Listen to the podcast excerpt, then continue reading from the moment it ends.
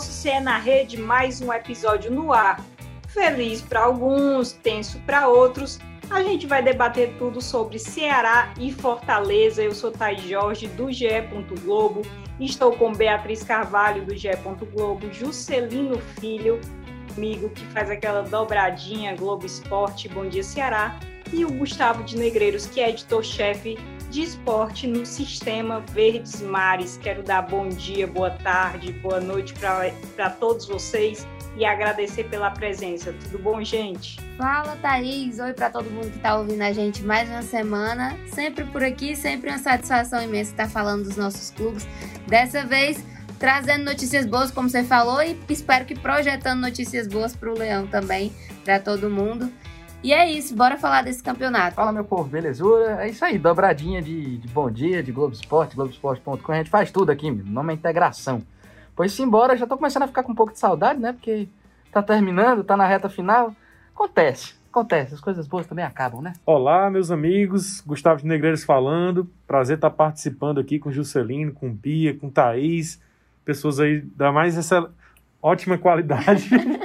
Pessoas do ótimo convívio da gente. Excelente qualidade. Excelente qualidade. Então, é, a gente falar aí desses jogos, né? Ceará, Fortaleza, situação bem antagônica dos dois. E Juscelino não fica com saudade, não, porque o campeonato vai acabar, mas já já recomeça de novo, então não vai ter muito tempo para saudade, não. É, Gustavo falou justamente dessa questão do antagonismo. Né? Em 2019, a gente vivia uma situação de, completamente distinta. O Ceará ameaçado, o Fortaleza bem ali, é, brigando pela Sul-Americana, que se concretizou. E agora é o Ceará que está ali mirando uma Sul-Americana, e não só isso. Está torcendo aí pelo Palmeiras na final da Libertadores contra o Santos, para depender apenas de si na briga pela pré-Libertadores. Gustavo de Negreiros, é, é possível mesmo? É, o que é que você acha? Como é que Ceará chega aí nessa reta final de Série A do Campeonato Brasileiro? É, de alguma forma, te surpreendeu essa campanha do Ceará? Thaís, surpreendeu, eu acho que não. não. Talvez não por essa questão de Libertadores. Eu acho que o Ceará realmente tinha um bom time para disputar esse Campeonato Brasileiro. É o fato que foi atestado aí com o título da Copa do Nordeste. Então, assim, o desempenho do clube não me surpreende, mas realmente, assim, conquistar uma vaga numa pré-Libertadores é, é, é, algo, sim, que surpreende, né? Porque a gente sabe como o Campeonato Brasileiro é disputado, muitas boas equipes participam, né? E até vinha brincando aqui hoje na redação que o Ceará vinha ali de boa, em décimo lugar ali, né? Décimo primeiro, e como se fosse numa corrida de Fórmula 1, os dois primeiros, os dois colocados à frente dele meio que tiveram uma, um problema, uma pane, né? Corinthians e Santos é, não pontuaram nas últimas duas ou três rodadas e isso colocou o Ceará, lógico, somado a vitória, as vitórias do Ceará marcantes aí contra Flamengo, enfim, e, e contra Goiás fora de casa. Então foram vitórias contra o próprio Palmeiras, né? Então foram situações que colocaram o Ceará nessa oitava posição e hoje é isso. Faltando seis rodadas, o Ceará é o oitavo colocado. A gente sabe muito bem que um G8 só é possível caso é, o Palmeiras seja campeão aí da Libertadores, ou o próprio Santos, mas aí dependendo de uma combinação é, de resultados, o próprio Santos melhorar na classificação, depende de vários fatores. Mas um G8 para o Ceará e uma pré-Libertadores, hoje é uma realidade. O, o clube vai lutar por isso.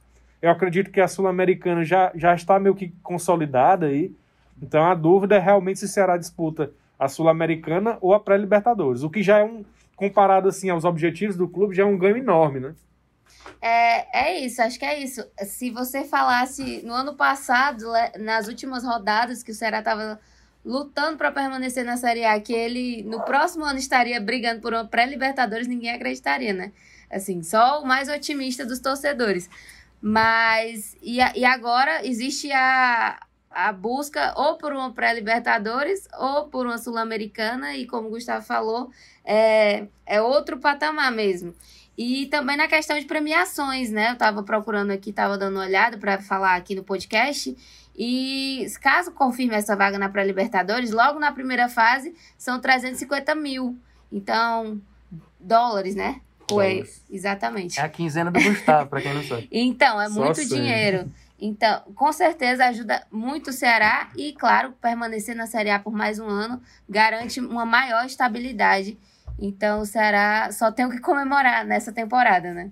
Eu acho o seguinte, todo começo de campeonato, todo começo de temporada, a gente sempre gosta de projetar, né? A gente tenta ver, ah, será que essa vez o time vai brigar contra rebaixamento? Será que vai ser meio de tabela? A gente sempre projeta esse tipo de coisa, né? E assim, com mais uma vez, eu acho, a gente projetava o Ceará brigando de meio de tabela para cima, certo? Até pela questão dos reforços, foram muitos reforços, né? Reforços bons, alguns que não renderam, outros que renderam mais do que, que o esperado, tipo Charles no começo do ano voando no, no meio de campo, Vina. Demorou um pouquinho para engatar, mas depois que engatou, amigo, ninguém segura o rapaz. Rafael Sobes, enfim, precisa nem dizer. Mas assim, é, é, quando a gente fala de surpresa é, é em relação à possibilidade de pré-libertadores, por si só, um, um, fator histórico, né, já, já é uma surpresa. Né? Seria histórico o, o Ceará chegar numa pré-Libertadores, e isso de fato é surpreendente. Mas assim, pelo time que montou lá no começo, brigar de meio de tabela para cima, para mim, pelo menos, não é tanta surpresa assim. Mas é, é, tá em oitavo agora, que já é a melhor colocação. Foi em 85, né, Gustavo, que, que chegou em, terminou em sétimo, né?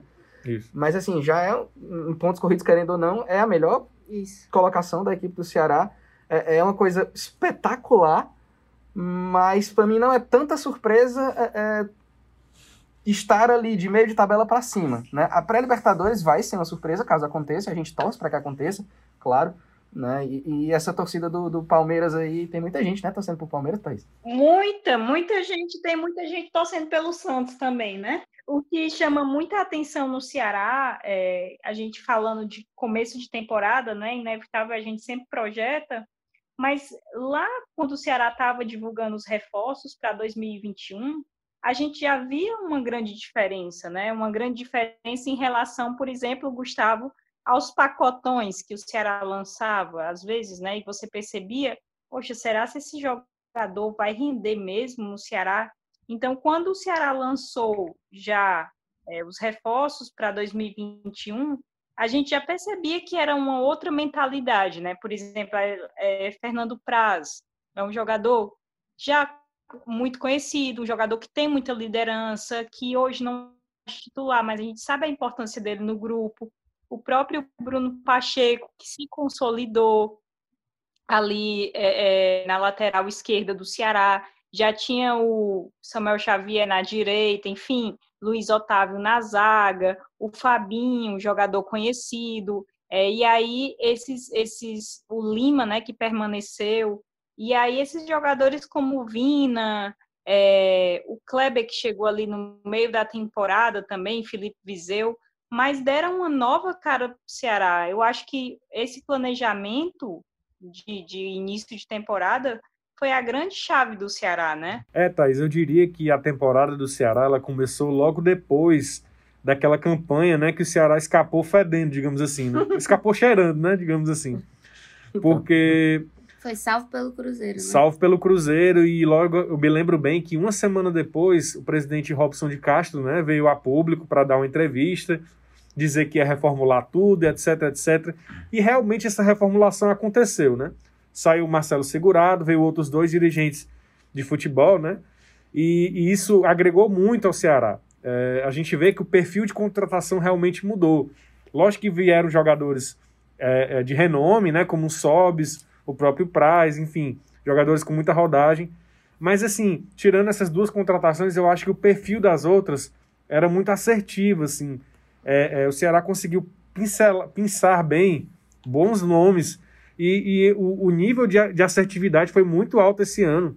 É, é, o Juscelino falou bem do Sobis, talvez tenha sido o único ponto assim fora da curva com relação às contratações.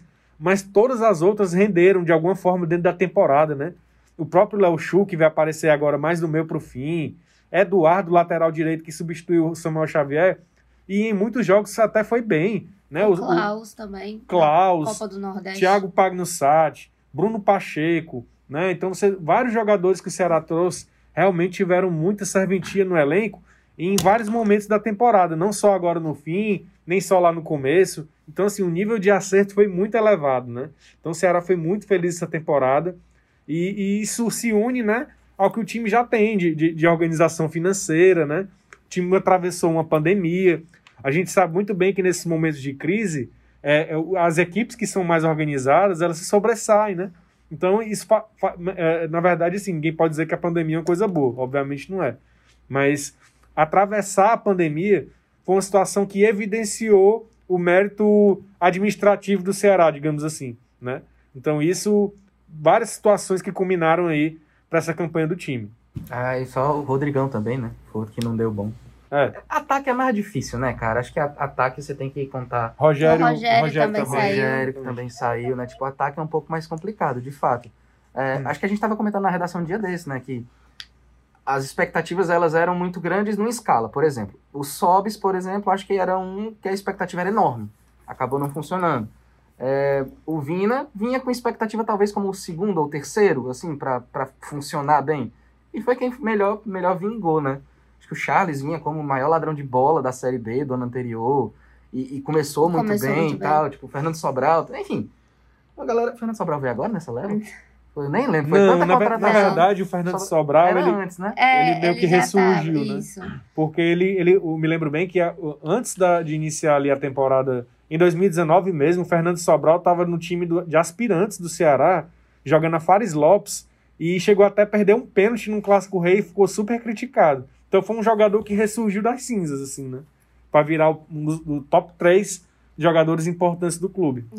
Assim como o Lima, né? Eu acho que ele não ressurgiu das cinzas, mas também foi um que foi bem aproveitado nessa, nessa reta final de Campeonato Brasileiro. E uma coisa que eu ia só complementar ao Gustavo é que quando, quando houve essa mudança nos executivos de futebol, houve essa criação, criação desse cargo no Ceará, digamos assim, é, o Robson falou dessa reformulação, replanejamento, e eles falavam muito de que o Ceará agora teria um nome mais forte no mercado para contratar, né? E acho que por isso também é, conseguiu trazer o Rafael Sobis, que chegou com muito nome, o, o Price, que também chegou com muito nome, e o Viseu agora também. Então acho que isso foi muito importante e que os acertos nessa temporada, nessa temporada confirmaram é, essa referência para as próximas, né? De realmente mostrar que é um clube que briga no mercado, é um clube que está muito bem. É, o Sérgio Dimas e o Jorge Macedo chegaram para reforçar esse setor. É óbvio que nesse momento nós estamos fazendo contas. É, a gente fica lá no simulador do GE. Globo, né, fazendo a nossa própria simulação de campeonato. E aí eu queria passar os resultados das rodadas finais do primeiro turno, né? O Ceará vai enfrentar agora o Atlético Paranaense no domingo, às sete da noite, é, em casa. É, no primeiro turno, empate em 0 a 0 E aí, na sequência, Ceará 2, Corinthians 1, Ceará 1, São Paulo 1, Fluminense 2, Ceará 2, Ceará 2, Coritiba 1 e, por fim, Botafogo 2 e Ceará 2. O Ceará conquistou 10 pontos de 18 possíveis. Se repetisse, chegaria a 55 pontos na, no final da Série A de 2020. Para vocês, quais são os re resultados possíveis né, de repetir aqueles, poxa, pisou na bola, podia ser melhor. Eu acredito que, por exemplo, o Ceará pode vencer o Botafogo, né? É, também pode vencer o Curitiba, até o próprio Atlético Paranaense tem como superar. Para vocês, dá para repetir esse rendimento aí agora no segundo turno? Eu acho, Thaís, que, que a gente tem que ver, é, mais do que talvez o possível resultado, é a forma como o Ceará joga, né? E contra as equipes que ele vai jogar. Por quê? O Ceará é um time que ele joga basicamente na reação. Ele é um time de marcação forte contra ataque rápido, né? Então, assim, por exemplo, você às vezes fala, não, um jogo contra o Botafogo, Curitiba dentro de casa, dois virtuais rebaixados. Às vezes é um jogo que se torna complicado porque você tem que você tem a obrigação da criação. E, e, isso não é o jogo do Ceará, entendeu? Então, por exemplo, um jogo como esse contra o Atlético Paranaense é um jogo perigoso, digamos assim, porque o Atlético Paranaense também joga em transição. Então você você enfrenta um time que pode lhe pregar uma peça, né? E às vezes um jogo que você considera um jogo dificílimo, fora de casa, é, pode ser um jogo que o Ceará ganhe. Tanto é que o Ceará ganhou do Flamengo, né? Ganhou do, do Palmeiras, enfim. Então, esse jogo do Ceará encaixa bem contra time que ataca bem, assim, que ataca com volume, né? E às vezes se complica um pouco contra time que joga mais defensivo. Mas é, é esperar para ver realmente o resultado. Ninguém pode prever exatamente, mas é, é, futebol é muito complexo, né? Às vezes não, o que a gente acha que é óbvio acaba não se concretizando. É, eu concordo com o Gustavo nessa questão do Atlético. Inclusive, ele tem um dos piores ataques é, do Brasileirão. É o quarto pior ataque do Brasileirão. E lembro muito do jogo do Ceará contra o Bragantino, que também era uma equipe que tem características parecidas com a do, com a do Ceará e que o time do Guto teve muito trabalho para tentar criar alguma coisa para poder sair jogo ali. Então, é, eu acho que é um jogo complicado esse próximo jogo do Ceará, até porque o Atlético ele acaba derrotado em momentos pontuais ali de alguns, alguns jogos que teve, mas contra a galera que ele precisava vencer, ele conseguiu. Então acho que tô, tô meio no empate aí. Tô meio no na repetir o resultado do primeiro turno. Nos próximos jogos, Claro, acho que tem a obrigação de vencer o Botafogo. Qual é a sequência aí, Thaís? Eu esqueci qual é a sequência. É Atlético. Eu tentei anotar, mas eu não sei se eu consegui. É Atlético Paranaense, quem mais? Corinthians, Corinthians São Paulo, Fluminense. Corinthians, São Paulo, Fluminense, Coritiba, Coritiba. e Botafogo. Vai ganhar de tudo. É, pelo menos uns três dá pra, dá pra, dá pra tentar ganhar, né? Eu acredito. Vou dar um exemplo. O jogo do Ceará com São Paulo, que eu não estou recordando se é aqui ou se é fora, mas de qualquer forma, o São Paulo ele está na busca pelo título brasileiro, né? Então é um time que vai atacar até pelo perfil do Diniz, vai atacar muito o Ceará. E esse jogo do Diniz encaixa muito com o do Ceará. Então é um, é um jogo que se eu dissesse assim, é, é, a probabilidade do Ceará ganhar do São Paulo é maior do que a de ganhar do Atlético Paranaense, por exemplo, ao meu Sim. ver, né? Pelo estilo de jogo do Ceará. Mas é óbvio que futebol, meu amigo, você fala uma coisa aqui e acontece exatamente o contrário muitas vezes. É, eu, eu tô com uma perspectiva bem positiva. Acho que do. Eu acho que dá para ganhar até quatro dos seis jogos aí. Bem, bem mesmo. Porque. Ai, velho, eu, eu vou na fase do Vina, sabe? Quando o Vina joga bem, o time joga bem. E o Vina tá jogando bem, tem muito pra onde correr. Mas é, é, é, eu acho legal pontuar isso aí que os meninos falaram em relação a, a, ao jeito que joga o Ceará. De fato, é um time bastante reativo e tal e encaixa bem com o padrãozinho dos times que estão lá em cima. E aí, assim, se belisca uma vitória contra os times que estão lá em cima, que estão brigando por título, blá blá blá, aquela coisa toda, é, é, acho que torna meio que como obrigação também vencer os que estão lá embaixo. É por isso que eu acho que é. de repente pode pintar umas três, quatro vitórias, de repente até mais, né? Esse, viu, Thais? Esse jogo do Corinthians com, com o Ceará também, lá na Arena, né? Na Neoquímica Arena, enfim. É, é um jogo pro Ceará que também encaixa bem no estilo de jogo do Ceará, porque o Corinthians vai atacar o Ceará, o Corinthians precisa do resultado, o Corinthians está disputando meio que uma final com o Ceará, né, por essa vaga da Libertadores. E também é um, é jogo que o Guto ele sabe muito bem montar essa estratégia aí para enfrentar esses times. Exato, e também tem outra questão, né, pessoal? O, é, é eu acho que já caiu a ficha para o elenco do Ceará há muito tempo, e principalmente agora, depois dessa vitória do, ba do Bahia contra o Corinthians, que os caras podem mesmo é, é, fazer história, né? Que eles estão ali com a oportunidade na mão e tem que valorizar isso. E eu acho muito interessante, assim, eu sei que até estou me alongando muito, mas eu acho muito interessante nas, nas entrevistas que o Guto Ferreira dá, ele dizer que teve todo o apoio, até mesmo quando o time não estava bem, né? Que eu acho que essa tranquilidade para trabalhar, enfim. E agora que o Ceará está está muito tranquilo, eu acho que ainda fica mais favorável para os jogadores entrarem em campo mais leves, né? Como ele falou nos bastidores, essa leveza que às vezes precisa também, é muito diferente, por exemplo, e aí vamos fazer a nossa transição de clubes do Fortaleza.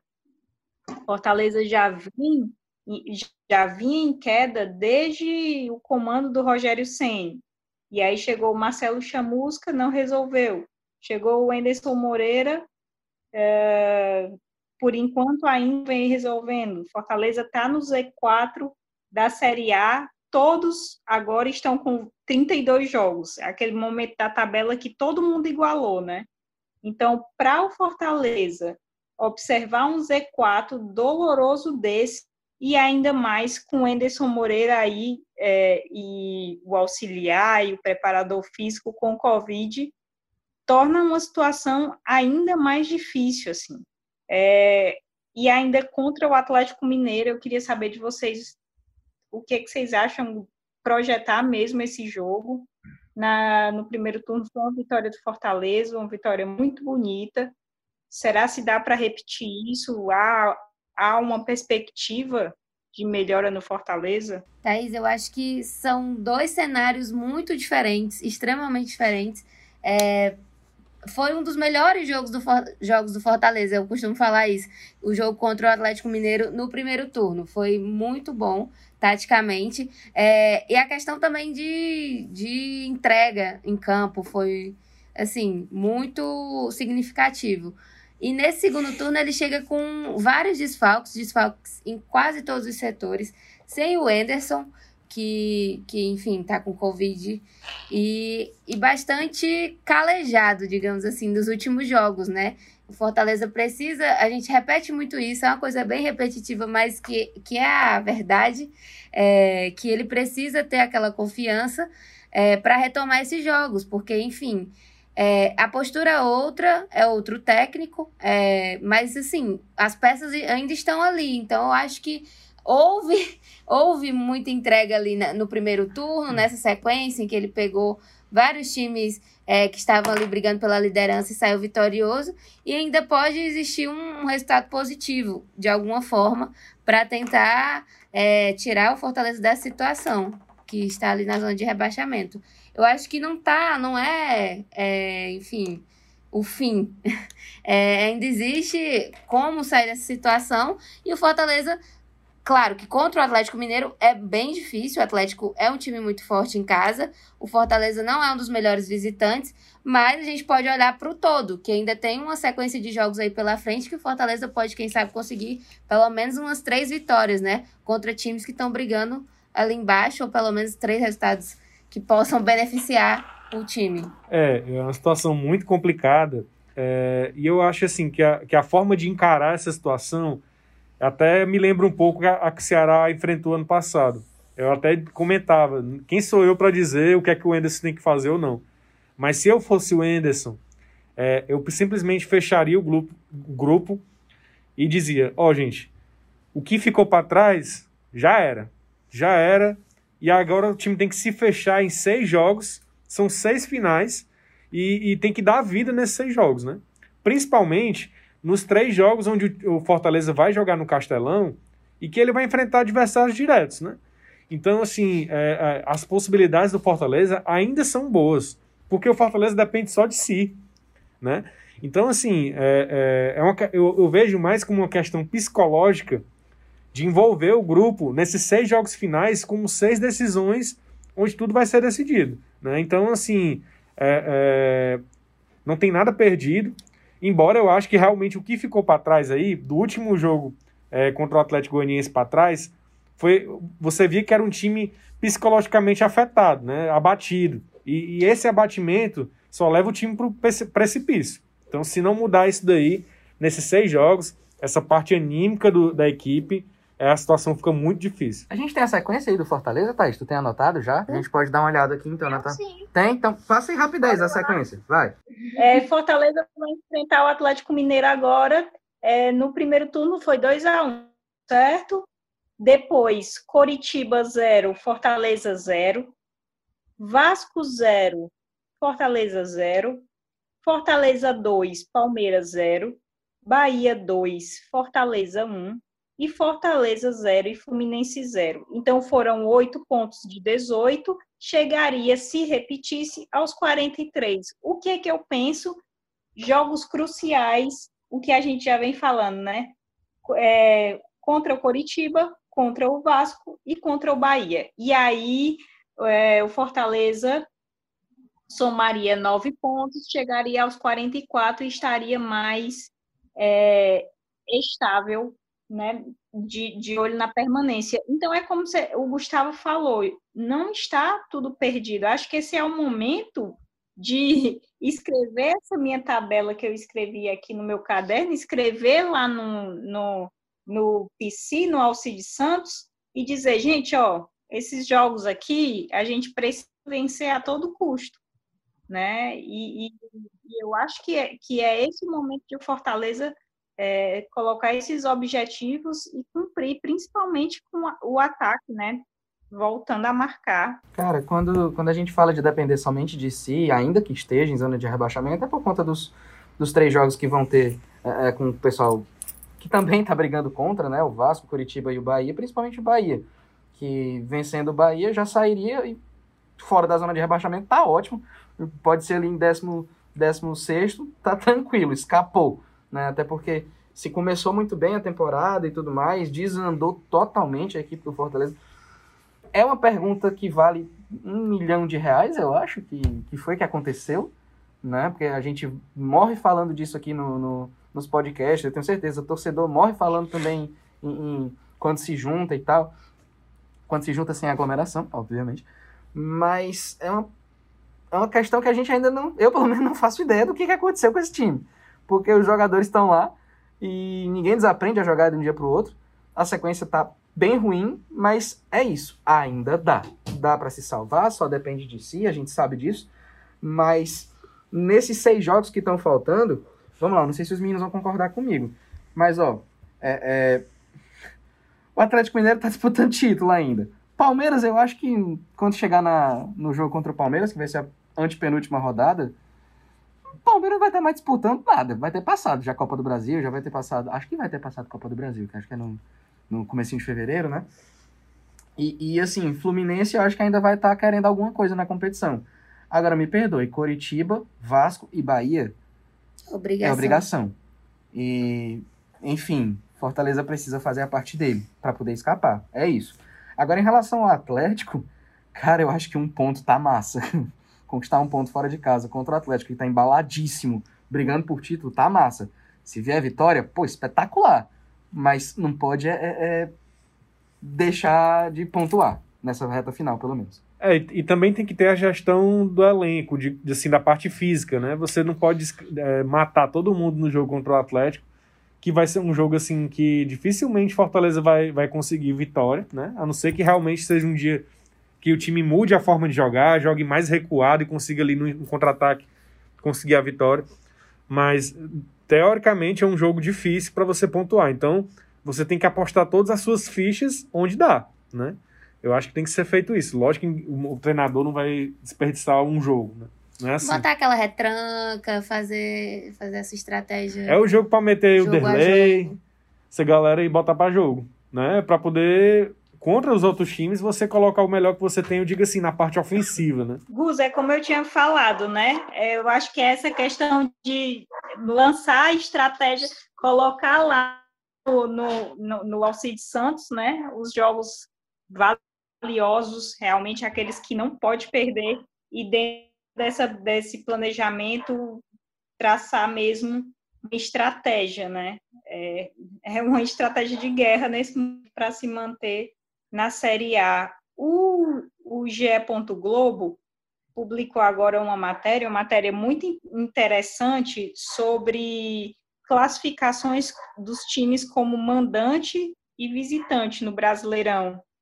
E aí chamou, chamou minha atenção assim é, o Ceará equilibrando bem os pontos, assim, é, como mandante e como visitante. Eu vou só dar uma passada aqui para a gente discutir mais. Veja a classificação dos mandantes, certo? E aí o Fortaleza aparece em 14, 24 pontos como mandante, e o Ceará, 15º, 23 pontos como mandante. E aí, é como visitante que a situação muda completamente. Porque o Ceará aparece em quarto, 22 pontos fora de casa, e o Fortaleza aparece apenas em 18º, com 11 pontos. Então, se a gente for observar, é, é, o Ceará era algo que a gente já vinha falando, né? soube equilibrar esses pontos. Ah, mas foi ruim como mandante, não vence na Arena Castelão, meu filho, mas fora de casa é, é, é uma preciosidade somar esses pontos. É, vitória é vitória, né, Thaís?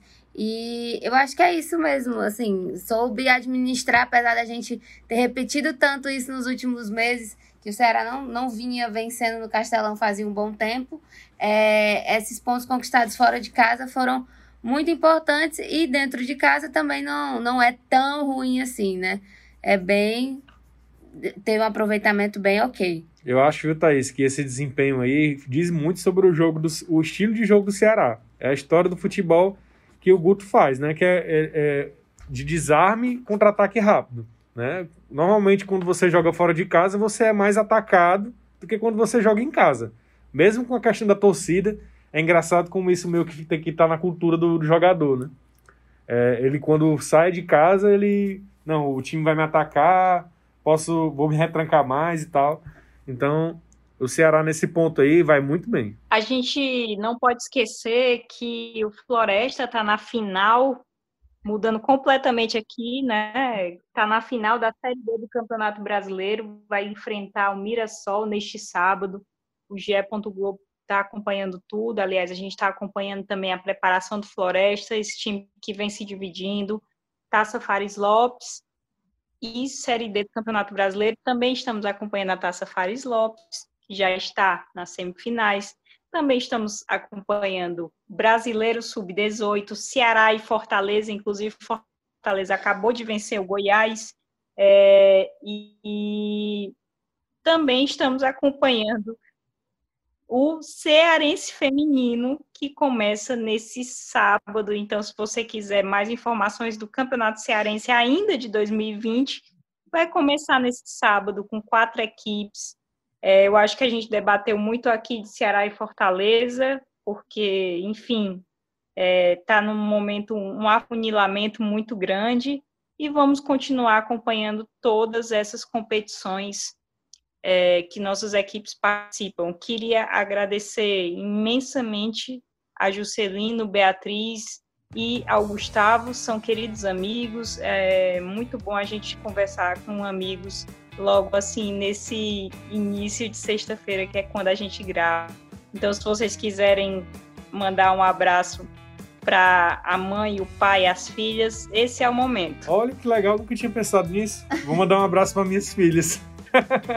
a Esté, a Sara, minha esposa Rochelle. Que Deus abençoe a gente e que a gente tenha uma boa rodada, né?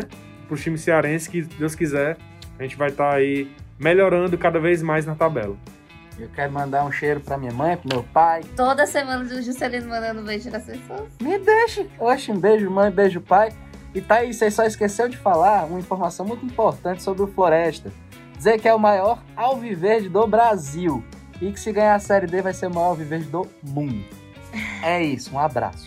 Eu quero, Thaís, mandar um beijo pro pai e pra mãe do Juscelino. Oh. É... Não, tô brincando. É... Mas fica o um beijo. E é isso, dizer que a gente acompanha também basquete, Thaís. Lembrando aqui pro pessoal que quiser acompanhar os resultados dos jogos, a gente sempre tá colocando lá atualização no ge. Globo, vendendo um pouco aqui o peixe também. E tudo sobre os jogos você acompanha também no final de semana lá. A gente está sempre trabalhando, cobrindo aí esses jogos, esses times. espero também uma ótima rodada para todo mundo. Um beijo para você que ouviu até aqui, para minha mãe, para a mãe de todo mundo. Abraço. Um beijão. Esse podcast teve a edição de áudio do Bruno Palamin, coordenação de Rafael Barros e a gerência de André Amaral. Um grande abraço. Até mais.